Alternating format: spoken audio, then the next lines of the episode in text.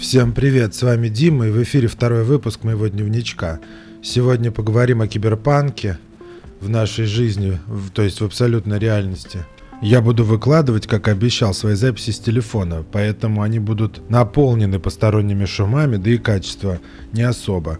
Но, как я уже сказал, за качеством я совершенно не гонюсь. Вчера вечером я, как всегда, лазил по Ютубу и смотрел то, что мне предлагает поисковая выдача, которая, как известно, формируется на основе моих предыдущих просмотренных роликов, всяких лайков, интересов и комментариев, а также тех видео, которые я отменил, да, убрал из своей выдачи насильно сказал, больше не показывайте мне это дерьмо никогда. И мне попалось видео на английском языке об истории киберпанка, что в целом очень интересно для меня, потому что люблю все это, весь этот футуризм сумасшедший. Киберпанк это такой нуарный футуризм с корпорациями, народами, которые находятся под давлением тирании и так далее. И я, в общем, начал смотреть. Там, как всегда, про литературу, потому что киберпанк это литературный жанр в основном. И, в общем-то, и забыл про это. Ну, посмотрел и забыл. Сегодня мой друг мне скидывает, говорит, вот ты подкаст начал на SoundCloud, очень много подкастов, вон посмотри. Люди выкладывают. Вот, например. И кидает мне ссылку. И ссылка это на киберпанковые, тоже на историческую справку, значит, по, по киберпанку. И я думаю, вот это совпадение. И таких совпадений, на самом деле, происходит очень-очень много. Дело в том, что обычно это все происходит наоборот.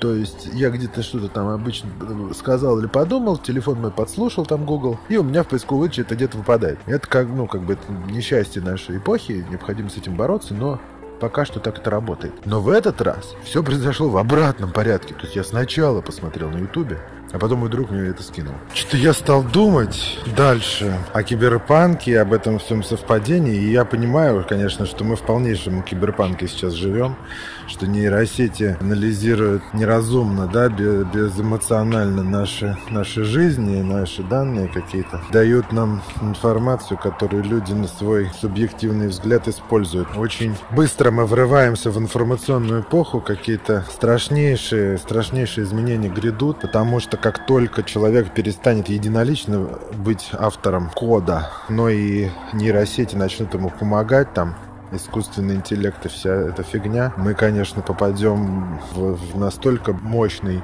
поток э, стремительный поток прогресса, то, ну, то есть, ну, буквально новый функционал будет появляться ежеминутно. Развитие будет моментально. Все будет происходить очень-очень-очень быстро. Мы не будем успевать железо изменять. То, ну, может быть, начнется наконец-то моя любимая эпоха оптимизации, когда мы на старом железе начнем новый, более оптимальный код запускать. Вот тогда, конечно, будет лучше. Посмотрим, как можно что-то переработать, оптимизировать. Как есть история о том, что японские хакеры разоблачили свое правительство и доказали, что существует заговор между правительством и нефтяными компаниями о том, что все автомобили, выпускаемые в Японии, настраиваются таким образом, частота поршней в двигателях настраивается таким образом, чтобы увеличивать расход бензина. Нашли это таким образом. Там есть соревнования среди хакеров, которые взламывают бортовые компьютеры машины и перенастраивают все, все, что можно. И человек смог снизить э, чуть ли не в два раза э, потребление топлива. Вот, это стали расследовать и выяснили, что все машины абсолютно не таким образом настроены, чтобы не оптимально расходовать топливо чтобы люди больше покупали бензина. С этим, конечно, очень много чего связано, что человек, когда живет своей жизнью, сталкивается с своими бытовыми проблемами, не задумывается о том, что для кого-то это прямо работа, да, сделать жизнь людей труднее. Он об этом не задумывается, не борется против этого.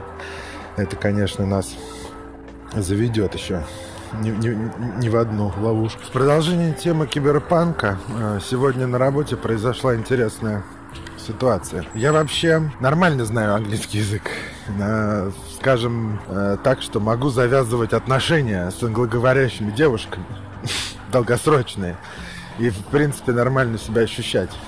Весьма комфортно. Но не настолько, чтобы быть прям равным там носителю. И я не могу писать книги условно. Или ну, какие-то нюансы м, реализовал. То есть я, когда я потребляю англоязычный контент, я понимаю практически все. Но когда я создаю контент, у меня, конечно, заметно, что я не не носитель, и что я больше, по большому счету самоучка. Так вот, сегодня у нас произошла кое-какая ситуация, мне нужно было написать письмо.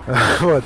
Я подумал, что я могу написать сам письмо, но будет такое как бы кривое. С другой стороны, я думаю, я могу воспользоваться благами человечества. Вот. И я зашел на такой сайт, есть uh, DeepL. Это типа Deep Learning переводчик, нейросеть, которая помогает переводить тексты с разных языков. И я написал письмо на русском, перевел с помощью этой программы. Мне хватило моего английского для того, чтобы исправить какие-то несогласования, но их там практически не было. Вот, потому что даже я писал сложно подчиненными предложениями, какими-то там оборотами там. Вот, все это было переведено идеально. Я показал э, заказчику, и заказчик, конечно, остался в полном восторге. Он даже не ставил ни одного комментария. Он сказал просто, мне все очень нравится такой был фидбэк. Вот, я, конечно, то, что этот текст фактически сгенерирован, при этом гораздо лучше того, какой я мог бы сам написать, позволяет, конечно, на многое надеяться. Вот мне интересно, я смотрю много стендап-комиков, как я уже не раз говорил, и они э, периодически пытаются выступать на зарубежную аудиторию, ездить куда-то там в Европу, там читают свои э, тексты на английском языке. Я думаю, они как его переводят? Вот если бы они пользовались такой тулзой, можно ли там, например, хитро как-то, хитрые шутки там переводить. Понятное дело, что культурный слой, там культурный флер э, невозможно перевести, да, есть некоторые непереводимые вещи, потому что там референсы какие-то свои внутрики. Но в целом э, можно сократить работу очень, ну, до, до, до мельчайшей, то есть по сравнению с тем, что раньше, когда каждое слово надо напечатать, перевести, здесь ты взял русскоязычный текст, скопировал его, получил результат, все, выучил и поехал. Да просто идеально. Так что да, киберпанк у нас на пороге уже. Говорящие колонки, которые друг с другом разговаривают и советы дают, как лучше жить.